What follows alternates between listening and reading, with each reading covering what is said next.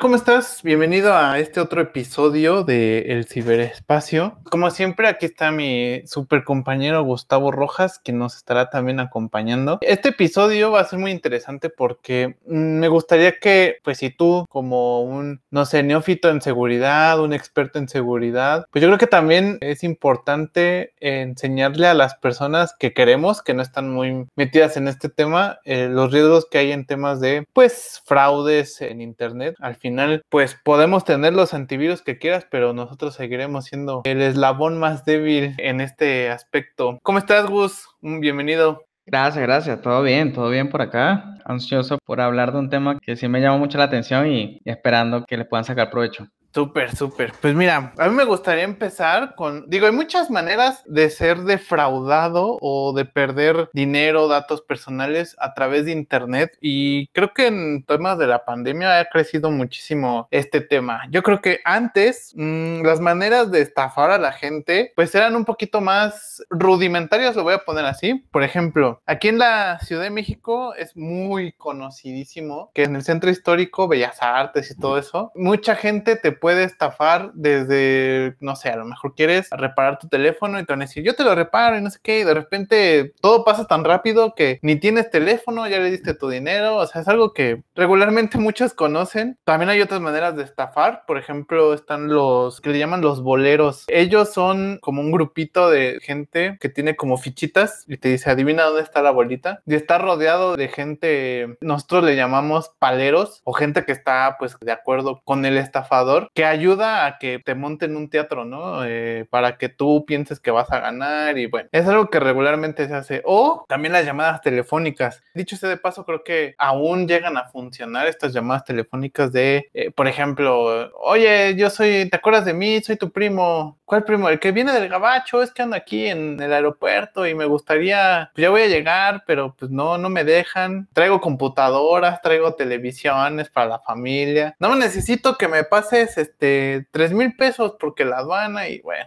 es algo que comúnmente también ha pasado, pues estos cambios tecnológicos que hemos sufrido, sobre todo plataformas como Facebook, como WhatsApp, como segunda mano, como otras plataformas que facilitan mucho este intercambio de bienes, de ver mensajes, todo eso ha dado lugar a que los delincuentes reinventen la manera de cómo pues estafar a la gente, ¿no? Entonces, hay muchos eh, a lo largo de mi experiencia, tanto personal como profesional, ver algunos escenarios o cuentos de terror, le llamamos nosotros, sobre este tipo de estafas. Este episodio nació a raíz de un mensaje que me llegó en el grupo de WhatsApp de vecinos, donde a un vecino se le ocurrió postear un enlace de una página que estaba suplantando a Coca-Cola, donde nada más tienes que hacer una encuesta y mágicamente te ibas a ganar 9 mil pesos. Que a ver, nosotros por experiencia propia, pues sabemos que eso pues es completamente falso desde que ves la URL, ¿no? Del enlace, pero mucha gente no, mucha gente cae en este tipo de cosas y pues yo como buen ciudadano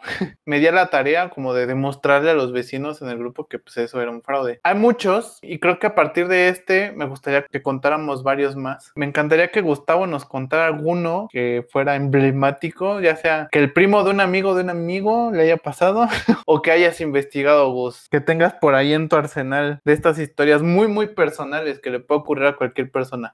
Claro, claro que sí. Bueno, primero quiero hacer eco a tu comentario de que siempre los criminales van a buscar nuevas formas de estafarte. Y entonces, así como han evolucionado del plano físico al plano digital, eso va a seguir pasando. Y creo que siempre uno debe tener sus precauciones, ¿no? Ahora, con respecto al, al, caso específico que comentabas, a mí también me llegó el mensaje y obviamente uno no quiere como que culpar a la persona que le manda el mensaje, ni mucho menos. O sea, más bien uno quiere como concientizar de que, oye, ok, te pasó, caíste en, en la estafa o caíste en el, en el señuelo. O sea, no, no te culpo por haberla hecho, Simplemente te voy a educar para que no te vuelva a pasar. Recientemente, aparte del de Coca-Cola, me pasó con una prima. Ella tiene un iPhone y le llegó un mensaje, como si fuera un mensaje de texto, diciéndole que habían encontrado su iPhone o que algo así como algo de locación del, del iPhone, ¿no? Y ella casualmente, pues recientemente había extraviado otro iPhone que ya tenía y entonces ella enseguida pues le hizo clic, ¿no? Entonces cuando le hace clic le pide que obviamente la página estaba suplantando la identidad de Apple, no era una página oficial de Apple, pero le pide las credenciales de Apple. Pues ella con el afán de que, ah, sí, localizaron el equipo, pues nada, le dio sus credenciales de Apple. ella no tenía activado multifactor ni mucho menos. Y nada, después se dio cuenta que le llegó un mensaje, un reporte de que otra IP, o sea, un IP que no era de, su ubicación normal, se había conectado con su cuenta. Y ahí fue cuando ella le, como que le cayó el 20 y dijo, ya va, ¿qué pasó aquí? Y resulta que ahí es cuando me dice, ¿no? Me llama. y me dice, oye, ¿sabes qué me pasó esto y esto y esto? ¿Y qué crees que le di clic? Y yo así como que, ok.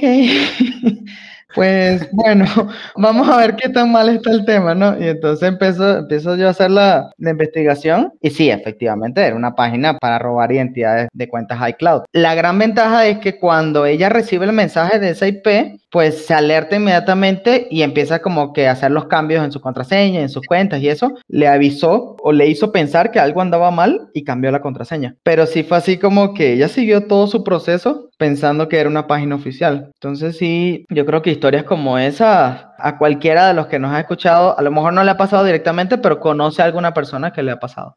Sí, sí, sí, sí. Hay algunos más elaborados que otros, ¿eh? Y a veces aunque uno esté dedicado en esto, de repente sí ves y dices, órale, en este sí le imprimieron mucha materia gris. Hace poco me contaban de una persona que pues había hecho una compra y se echó para atrás y dijo, no, pues mejor la rechazo. Pero hay un lapso en donde cuando haces esos rechazos, pues la devolución del dinero tarda cierto tiempo. Por ejemplo, en Amazon, si tú pides algo y lo devuelves, tienes dos opciones, o te lo van a regresar en efectivo o te lo regresan en el monedero. Obviamente el monedero va a ser más rápido y en efectivo creo que es un lapso como de 15 días. Entonces, este tiempo le sirvió a... Sabrá Dios cómo se dieron cuenta de esto, pero esta persona recibió una llamada con el tono de grabación de Bancomer, porque ese fue el banco, y era así, este, estimado usuario, eh, estoy con, hablando con tal, tal, y así nombre, apellido, de la cuenta número con la tarjeta número tal, tal, tal, y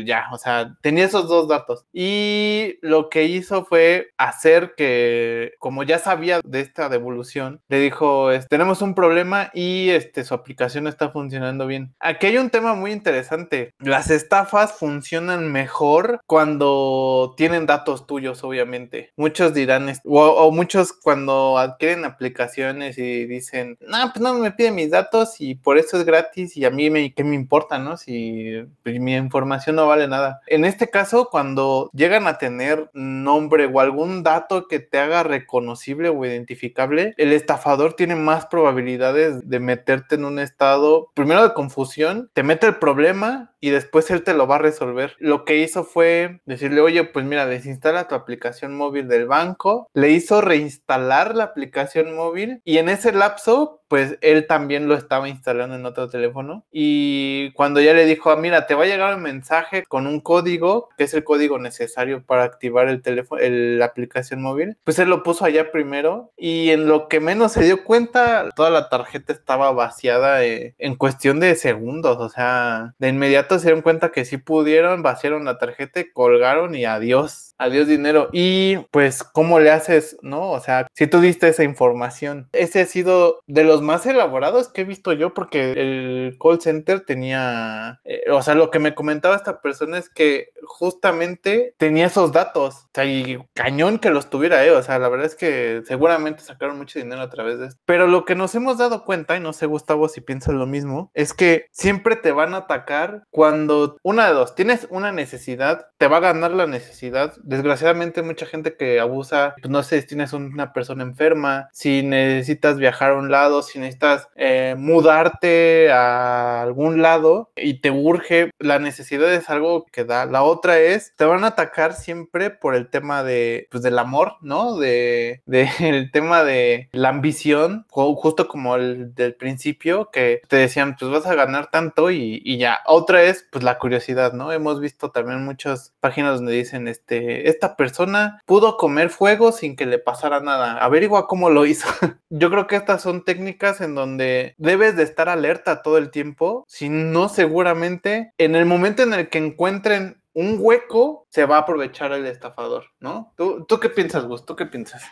Sí, yo creo que ahí, ahí llega hasta el punto clave del asunto, ¿no? Y, y lo que normalmente en el plano de seguridad llamamos la, la vulnerabilidad. Todos tenemos algún lado vulnerable, ya sea, como bien dices, por necesidad, por curiosidad, por un tema sentimental, alguna ruptura o algo así. O sea, siempre que tengamos o, o, que estamos pasando por un momento como ese, la vulnerabilidad se vuelve más grande. Y cuando tú eres más vulnerable, pues eres más fácil caer o e, eres más fácil que seas víctima de este tipo de, de, de estafas. Y, y, esto no nada más en la parte de seguridad, ¿no? O sea, no nada más en la parte de informática, sino en general. Entonces, sí creo que cuando, en este caso, el, el criminal tiene ese conocimiento, pues ya, ya tiene un pie adelante, porque ya sabe por dónde te puede atacar. O sea, no es nada más que, oye, bueno, voy a hacer este ataque a N cantidad de personas y bueno, vamos a ver quién cae y quién no. Pero ya cuando ya sabes un poquito más de la persona, ya cuando conoces más su situación, a lo mejor tienes algún dato personal o tienes algún dato que lo pueda hacer como más confiable, digamos, por ejemplo, una persona que sepa nombres de tus familiares, que sepa algo del contexto, pues él, se le va a hacer mucho más fácil a la persona, a la víctima, confiar en esa persona porque, ah, no, mira, este sabe esto y sabe esto y sabe lo otro, oye, debe ser una persona legítima, ¿no? Entonces, yo, yo creo que depende mucho, obviamente, de qué tan sofisticado es el ataque. Ahí me hiciste acordar, por ejemplo, también a una amiga le pasó, que bueno, eso creo que también es relativamente aquí común en, en México, que aquí como existe la portabilidad numérica, sea, que tú fácilmente puedas migrar de una compañía a otro y te puedas llevar tu número, pues hay ciertas reglas, ¿no? Y una de las reglas es que para tú poder hacer ese cambio, pues tienes que llamar a la otra compañía, decirle que, oye, mira, quiero ya ahora aportar mis servicios ahora contigo y hay un proceso que detonar y parte de ese proceso es que tú mandas, o sea, llamas o mandas un mensaje a un número y te mandan en lo que llaman el NIP. Entonces, con ese NIP ya tú como que sigues el proceso, ¿no? Lo que le pasó a mi amiga fue que ella no estaba en ningún proceso de portabilidad, pero la llamaron diciéndole algo así como que, oye, te va a llegar eh, por mensaje de texto este número, eh, necesito por favor que me lo des cuando te llegue por no sé qué cuento le metieron. Y pues bueno, ella, sin saber, ella, el desconocimiento también del proceso de portabilidad, entonces le llegó el mensaje y le dio el NIP a esta persona que la estaba llamando. Obviamente ya esa persona que la llamó con esa información de ese NIP podía como que hacerse pasar por mi amiga, completar el proceso de portabilidad y bueno, creo que fue al día siguiente o a los dos días, pues ya ella se quedó sin número, porque ya la otra persona le había aportado su número a otra SIM X que ella ni sabía.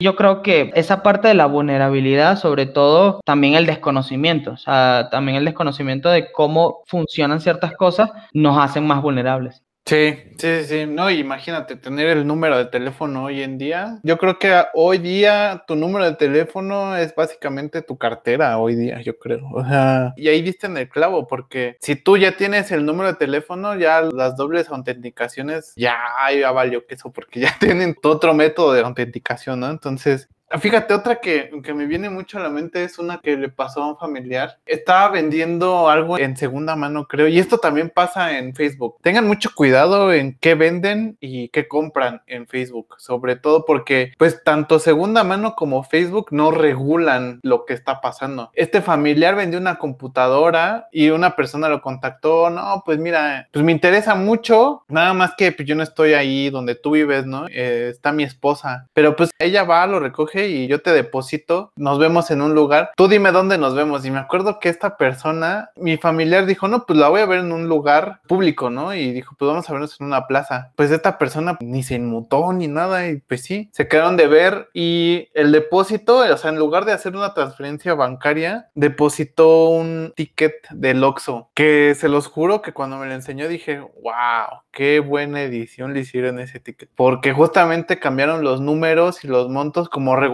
haces un depósito en el Oxxo. Cuando se dio cuenta, mi familiar pues sí dijo, ah, bueno, gracias, y no, no le caía y no le caía la transferencia y en ese entonces creo que habían pasado lo del SPAY, me acuerdo mucho. Todavía se esperó un día a que llegara ese depósito y pues nunca llegó. Después, o sea, analizando bien el caso, nos dimos cuenta que como fue una chica o la supuesta esposa de esta persona, seguramente si mi familiar se hubiera dado cuenta que pues no, nunca le iba a caer el dinero, seguramente esta tipa iba a hacer una onda de me están acosando y, o sea, iba a hacer ahí un, un show donde seguramente también llevaba otros paleros y pues iba a armar el, el drama y pues quién sabe, igual ya estuviera, acababa linchado mi familiar, entonces hay bastantes técnicas que hay mucha gente que es muy, muy confiada y que su vida, sobre todo familiares, que navegan mucho en internet sin tener ese cuidado de qué información doy y qué tanta información sabe de mí el público en general. Yo creo que una de las cosas que o uno de los ejercicios que cualquiera debería de hacer es googlearse, que antes, no, hace 10 años yo creo que te googleabas y realmente no encontrabas como mucha información, pero yo creo que hoy día te googleas y por lo menos salen todas tus redes sociales, por lo menos, o sea, dos o tres redes sociales sí que van a salir. Si googleas un nombre y va a salir tu Facebook, tu Instagram o todo, depende cómo lo tengas configurado. No sé si te ha pasado también esto, mi estimado Gus. Sí, sí, yo creo que, como bien dice, ¿no? Ahorita por internet se puede buscar mucha información de una persona y sobre todo dependiendo de, de, los settings, ¿no? dependiendo de la privacidad que le coloques a estos sitios, a estas redes sociales, puedes filtrar o no más información. Eso justamente te va a hacer más vulnerable. En el caso de, o sea, lo que le pasó a tu familiar, la verdad es que es, es mucho más común de lo que creemos y de alguna manera con esto no queremos como que asustar a la gente ni decir, ah, no vendan en Mercado Libre o en segunda mano. O sea, no, no es la idea, por supuesto supuesto que no, pero sí es como, o sea, estar más desconfiado de lo normal. O sea, es en estos casos es mucho mejor pasar por desconfiado, pasar porque, o sea, el que no se cree nada y el que tiene que asegurarse todo 100%, a pasarse por confiado, porque pues pasan este tipo de cosas, ¿no? Inclusive, y aquí es una anécdota personal que a lo mejor no, no representó una pérdida monetaria, pero sí fue así como que me dolió que, que me lo hicieran. Hace ya, hace ya varios años estaba yo en un juego, eh, uno de estos juegos así que son multiplayer, ¿no? Online. Yo tenía mi buena cantidad de dinero de, del juego, ¿no? mis moneditas de oro. Y pues lo normal en el juego es que tú con extraños hacen, en el, al momento hacen un quest y en ese quest tú no conoces a la otra persona, pero se supone que están como que en el mismo grupo y bueno, derrotas al enemigo y como que hay entre comillas confianza porque tú dices, bueno, o sea, este es casi que mi cuate del juego, ¿no? Y no lo conozco, jamás lo he visto, pero me ayudó a derrotar al enemigo. Entonces, en una de esas, un día, yo estoy jugando, aparece una persona que no conozco, pero me ayudó como que a pasar varios quests. Y luego me escribe de manera personal y me dice, oye, ¿sabes que tengo este, este programa tal que te duplica el, el oro? Entonces, lo único que tienes que hacer es que me pasas la mitad de tu oro y ya con eso te lo corro en el programa y te paso el, te lo voy a poner como que duplicado, así como que si fuera un fondo de ahorro, una cosa así. Y, y yo, bueno, o sea, estaba más pequeño, tenía un poquito más ignorancia desde el punto de vista de seguridad y yo le dije, órale, más oro en el juego, ¿no? hacemos la transferencia, yo le paso la mitad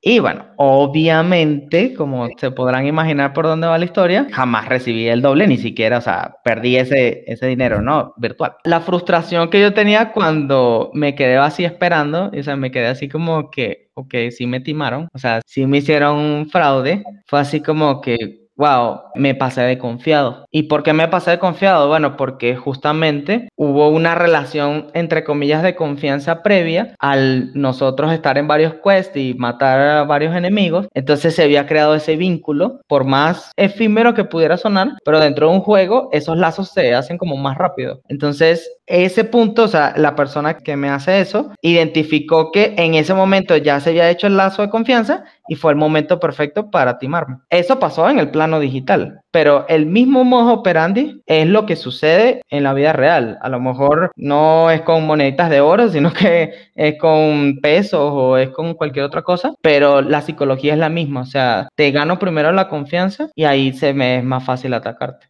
Creo que acabas de mencionar algo bien importante, Gus. Yo creo que cuando te van a estafar, siempre, digo, independientemente de que sea por internet o en la vida real, como sea, van a buscar tener primero ese vínculo de confianza para que tú relajes tus alarmas o tu sensación de que algo raro está pasando. Yo creo que aquí podríamos pasar tal vez a la parte de consejos de cómo justamente evitar estas cosas. Y obviamente, yo creo que para evitarlas hay tanto, nosotros lo llamamos controles tecnológicos, tanto tener como esa sensibilidad o ese criterio de si está muy fácil o es muy bueno para ser cierto, siempre desconfía, ¿no? Siempre... Esto yo creo que nos pasa a cualquiera. Si llega alguien y te dice, no, a ver, no lo conoces ni, ni él te conoce a ti, de repente dice, hola, ¿cómo estás? me llamo tal, ¿te puedo robar dos minutos de tu tiempo? O como que eh, no. o sea, obviamente a lo mejor ni tienes prisa ni nada, o a lo mejor y sí tienes el tiempo, pero cuando te llega una persona así tan raro, lo primero es no gracias y tratas de evitar eso. Justamente el estafador va a buscar los medios suficientes para que tú relajes y digas, ah, bueno, está bien. Hay mucha gente, por ejemplo, y esto yo creo que también sucede mucho cuando se vende algo. Por ejemplo, no sé te ha tocado bus o te llegó a tocar en el centro o toda la parte de la Ciudad de México que dicen, hola amigo, ¿cómo estás? Estás muy guapo, ¿eh? Este, ja, no te creas, este, mira, vengo vendiendo, este, estos mazapanes o estos, este, no sé, estos muffins, ah, pero eh, te vuelven más feo, eh, no, no te creas, o como que con esa actitud como muy jovial, ¿no, no, no te llegaron a tocar, Gus? Sí, sí, sí, claro. No me pasó con mazapanes, pero con paletas sí. Así tal cual como lo describes. La reacción normal del ser humano estándar es no gracias. O sea, a lo mejor y sí te puedes comprar la paleta, pero desde que te llega alguien así como, pues hasta parece que llegan como hasta drogados o no sé, dices, pues qué se fumó, qué demonios, por qué tanta jovialidad, pues sí te pone esa barrera. Ahora, en internet, para obtener tu confianza, pues es esa publicidad engañosa muchas veces, depende cómo te vayan enredando en ese estado psicológico porque, a ver, yo creo que Gustavo también puede estar de acuerdo en que tendrás todos los controles habidos y por haber, antivirus, doble autenticación, que ahorita igual y lo explicamos, pero puedes tener todo, todo así súper blindado, pero en donde lleguen a obtener tu confianza y relajes, tú mismo vas a ser el que va a desactivar esos controles. O sea, el estafador en cuanto tenga tu confianza va a ser que, oye, ah, mira, pero para poderte transferir el millón de pesos, pues necesito que desactives tu antivirus porque pues no me deja hacer la transacción. Y como tienes tú la confianza, tú vas a decir, mm, sí, me suena lógico, tiene sentido lo que me está diciendo y pues tú ya te andas gastando el millón de pesos, ¿no? Antes de que... Y pues seguramente eso va a suceder. Aquí la psicología juega un papel súper importante. Yo creo que a todos nos ha pasado algún intento, por lo menos, de que nos hayan querido... A mí, a mí me pasó algo ahí por Bellas Artes, me acuerdo mucho Ahorita que dijiste de, esa sensación de haber sido estafado, que es horrible. Pero yo creo que más bien mi caso fue un tema de charlatanería, ¿eh? Porque yo me, me quedé viendo un señor que estaba explicando cómo hacer brujería. Y no sé, igual no me van a dejar mentir. No sé si alguna vez has visitado la Basílica, Gus. Sí, sí, claro, sí, sí. Ah, bueno, ahí regularmente hay como chamanes, no sé cómo llamarlo, como brujos, no sé, que te enseñan cómo embrujar a alguien. O sea, no te enseñan a que tú lo hagas, te enseñan cómo los brujos lo hacen y me acuerdo mucho de un, de un acto donde le escupía a un como un muñequito vudú y le echaba un líquido que hacía que prendiera fuego. O no me acuerdo, no, creo que fue al revés. Le echaba un líquido y después cuando él le escupía al muñequito, se prendía fuego. No sé cuál es el efecto, pero pues sí se veía así como de, órale. Entonces yo me acuerdo que yo tenía como, no sé, 16 años, 15 años, me acuerdo. Y el señor este empezó a decir, no, y pues, ¿quién tiene dinero? Como que empezó a hablar así del dinero, no importa, no me acuerdo. El chiste es que yo tenía como 200 pesos, yo me acuerdo. Y pues para mí a los 16 años pues era mucho dinero. Entonces me acuerdo que dijo, ¿quién tiene un billete? y dije, ah, pues yo tengo uno. Me dice, y ya agarró y dice, lo voy a romper, pum, y lo rompió el billete. Y pues yo pensé que pues iba a ser como un acto de magia, ¿no? De, tarán, aquí está el billete.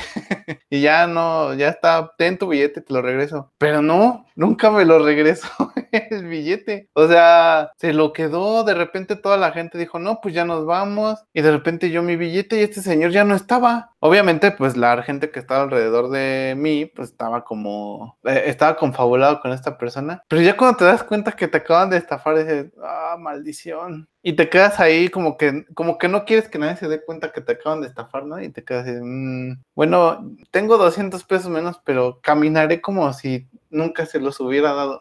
Yo creo que es, esto es algo que no se le desea a nadie, pero lo que sí me gustaría ya pasar a un tema un poquito más importante es qué controles o qué recomendamos para que no te suceda. Ya platicamos sobre el tema psicológico, que creo que es importante, pero ahora toca los controles técnicos. Si quieres, Gus, cuéntanos para ti, o sea, para una persona normal, a lo mejor nosotros sí somos más paranoicos, pero para ti una persona normal, sin que tenga que, pues, gastar dinero, ¿no? Si de por sí, creo que es muy... No sé quiénes ya todavía tienen antivirus en el teléfono, que yo, o sea, en lo personal recomendaría muchísimo que se tenga un antivirus en el teléfono, pero algo que sea un poquito más natural, Gus, que tú qué recomendarías?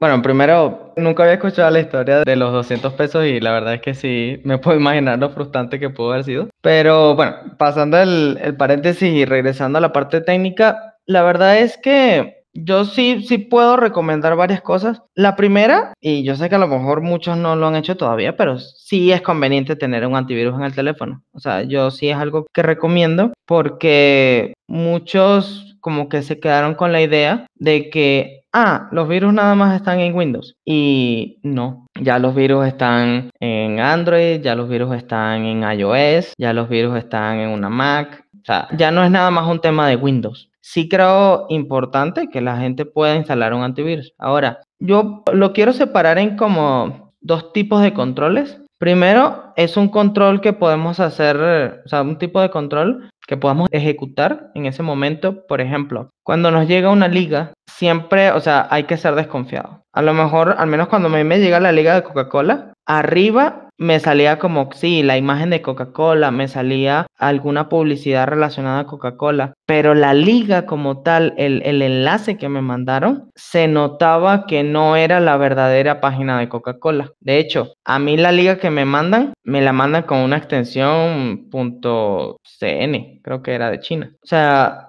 claramente no se podía asociar esa página o esa liga con la supuesta marca que está mandándome la liga. Entonces, eso es una de las cosas que uno puede darle como que entender, oye, aquí hay algo raro, ¿no? También, si supongamos que por mala suerte, bueno, le di clic a la página porque me dio la curiosidad y entré a la página, sí es importante como que husmear un poquito, analizar, ver la página y decir, oye, esto se parece a la página oficial, a lo mejor inclusive pudiera llegar y, revisar el candadito que aparece arriba en el explorador, ver si está el candadito, ver si dice Coca-Cola. Sí, últimamente, bueno, los criminales han, se han vuelto muy buenos en falsificando páginas, pero igual nunca las pueden hacer exactamente igual a la original. Entonces sí, tener esa cautela, tener la cautela, como dijo Israel hace unos minutos, o sea, si algo es muy bueno, si algo está como muy bueno para ser verdad, oye, probablemente no sea así. Y sí tener ese, como que ese ojo clínico de, de decir, oye,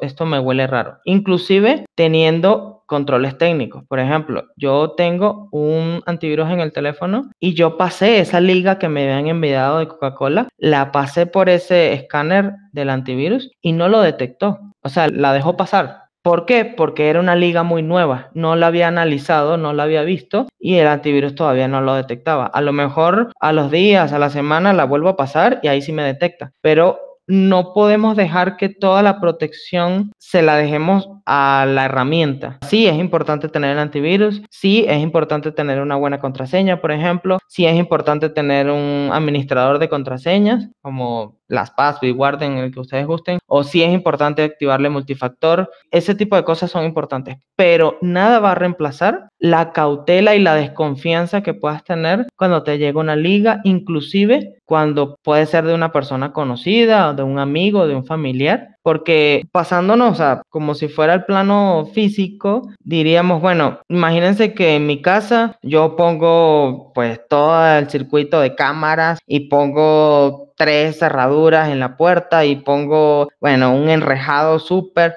pero ¿qué pasa si yo agarro y el llavero se lo doy a otra persona? Pues esa persona se va a saltar todos los controles de seguridad porque tiene las llaves en su mano y va a poder entrar. Entonces, la analogía es la misma. O sea, podemos, sí, la tecnología nos ayuda muchísimo, las herramientas tecnológicas para poder minimizar un poco esta incidencia, sí. O sea, todo lo que ya les comenté, les recomiendo que lo hagan. Pero nada va a reemplazar esa parte humana de, oye, ten esa desconfianza y como te digo, es mejor pasar por desconfiado y preguntarle dos y tres veces a la persona o, hacer, o sea, que, que de verdad estés 100% seguro de que es quien dice ser o que lo que está diciendo es, es algo legítimo y no que pases porque, ah, no, ¿qué crees? Creí que era y bueno, y no le quise hacer más preguntas y resulta que caí en la trampa. Sí, Sí, sí, totalmente de acuerdo. Y fíjate, aquí me gustaría cerrar con un tema muy común, yo creo que a todos nos pasa con nuestros familiares. Si,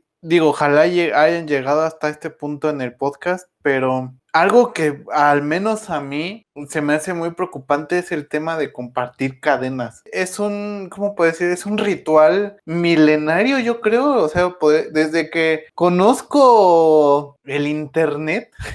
Siempre este tema de las cadenas ha existido, siempre, siempre. No sé si voy a sonar muy viejo o demasiado joven también, no lo sé, pero cuando esto empezó a, o el Internet empezaba a hacer algo importante, muchas de las comunicaciones se hacía a través de correos electrónicos. Era muy, muy común que a través de tu correo electrónico te compartieran mensajes como, si crees en Dios, comparte esta cadena a 10 personas y si no tienes vergüenza de Dios, por ejemplo. Tienes esto para que tengas buena suerte, compártelo a no sé quién. Eso ha sido y yo creo que será algo que jamás dejará de existir. Pero a ver, yo quiero poner dos cosas. Una, el que una persona, familiar, amigo, este conocido, comparte este tipo de cadenas, yo creo que si son con fines de distracción o no sé, con fines esotéricos, sin tema. O sea, yo, yo nunca juzgaré algo así. O sea, si de repente es como, oye, mira, si esta persona te manda, fíjate cuántas personas te quieren y pone este estado en tu perfil, ¿no? Por ejemplo, es como, pero si estas cadenas o imágenes que de repente son como de averigua cómo Scarlett Johansson se baña en su casa. Todo esto acompañado de enlaces o de clics que por tu curiosidad, por a ver qué pasa, por, por si las dudas. Yo me he topado con mucha gente que de repente me comparte una cadena y digo, mm, si no trae un enlace, X, o sea, no pasa nada. Pero de repente si trae enlaces o algún, dale clic aquí, híjole. Me ha llegado así de, ten este cupón para tener una Coca-Cola gratis en tu próxima compra en Walmart. Y eh, creo que si yo lo puedo evitar, pues está bien, pero ah, va a haber gente que no. Y también colaboras con que se difundan o que sigan existiendo estas cosas. Entonces, mi recomendación es trata, como bien dice Gustavo, de desconfiar, pero también de no ser partícipe de que esto siga funcionando para los estafadores, porque siento igual y estoy hablando como de, estoy tratando de evitar que el agua moje, ¿no? Pero si esto ayuda a que las personas concienticen el hecho de no dar o compartir por compartir, eh, ah, mira esta noticia, sí, ahí te va, mucho mucho de eso genera que cualquier teléfono, que tu información se empiece a publicar. No sabes, a veces hay aplicaciones en el teléfono en donde tú ves a lo mejor la publicidad es molesta, pero no solo eso. Si compartes datos personales, pero hay de datos a datos, ¿no? Por ejemplo, si vas a dar datos personales, pues da datos falsos, ¿no? Yo creo que podría ser un, un, mecanismo de, ten un correo y yo creo que esto sí podría ser un buen... Yo tengo un correo para justamente este tipo de cosas. Un correo en donde si quiero una aplicación que sé que necesita datos personales que sé que tiene mucha publicidad, pero aún así la quiero, pues doy un correo alternativo, datos falsos, no doy mi nombre completo ni mi edad eh, real, no doy, o sea, empiezo a ofuscar toda esa información, porque a lo mejor sí quiero esa, esa aplicación, ¿no? Entonces, ustedes pueden hacer lo mismo en ofuscar, en tratar de, de no subir incluso fotos de familia, que lo pueda ver cualquiera. Creo que este es un esquema de la protección empieza desde uno mismo, y si uno mismo tiene esa negligencia de, ah, no pasa nada, nada más exageras. Muy probablemente cuando te toque y no sepas ni de dónde vino eh, el golpe, pues no va a haber quien te diga, ah, pues es que compartiste esto, esto, esto y esto, y pues por eso te supieron quitar tu auto, supieron, eh, te pudieron secuestrar, te pudieron, o sea, cosas ya un poquito más complicadas, ¿no? ¿Cómo ves, Gus?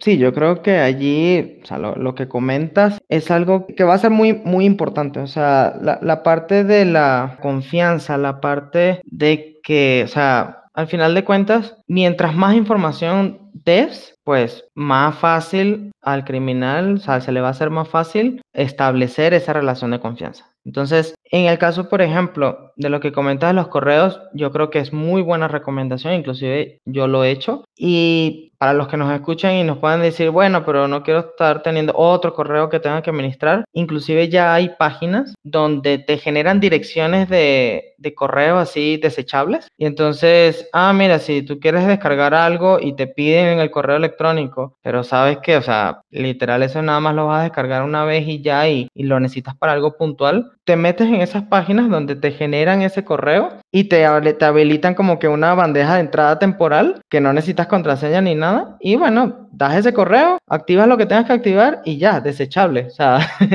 o sea como cuando una persona utiliza así un, teléfono nada más para un momento y ya y lo descarta, ¿no? Entonces, a lo mejor podrá ser un poquito exagerado, pero volvemos a lo mismo. O sea, es mejor pasar de desconfiado y es mejor extremar las medidas de seguridad que, bueno, que te pase lo que el criminal quiere que pase.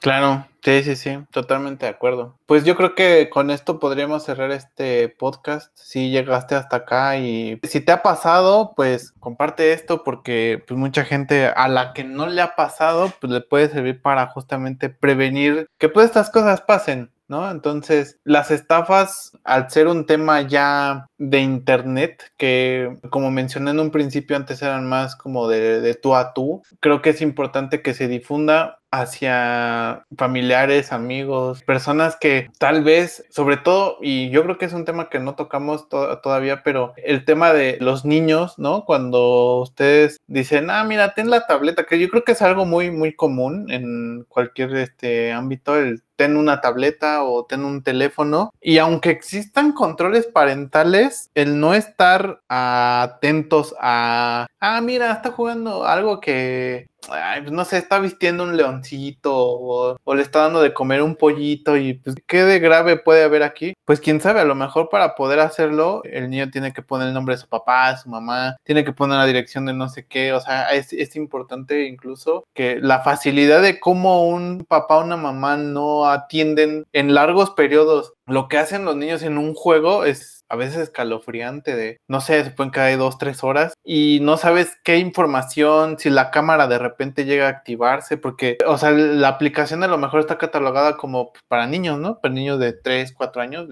¿cuál ¿qué es lo peor que puede pasar? Una tableta, un celular, por muy básico que sea, tiene una cámara, tiene un micrófono, tiene, y no, a veces no sabemos que al instalar ciertas aplicaciones, pues se pueden activar cosas o puedes dar permisos de que se activen cosas sin que incluso estés usando la aplicación. Entonces, pues no sé si quieres agregar algo más, Gus. Espero que pues, les haya gustado este episodio y si no, pues también pues, que nos lo digan, ¿no? Gus, si quieres cerrar el episodio con tu último comentario. Claro, claro que sí. Creo que fue una, una conversación muy, muy útil. Espero que para ustedes también le haya sido muy útil como a lo mejor ya sabían algunas de estas cosas, pero siempre es bueno como que alguien que se lo esté recordando y siempre tenerlo así en la mente. Y bueno, para cerrar, sí me gustaría hacer el comentario de que muy probablemente si ustedes reciban una liga de Coca-Cola ofreciéndole dinero, eh, les puedo apostar que no es verdad. Entonces, sí quisiera como que hacer eco porque creo que no es la primera vez que ha pasado ni es la primera vez que va a pasar. Entonces, sí, tengan en cuenta eso. Entonces, bueno, estamos escuchándonos en un futuro episodio y que tengan un buen día.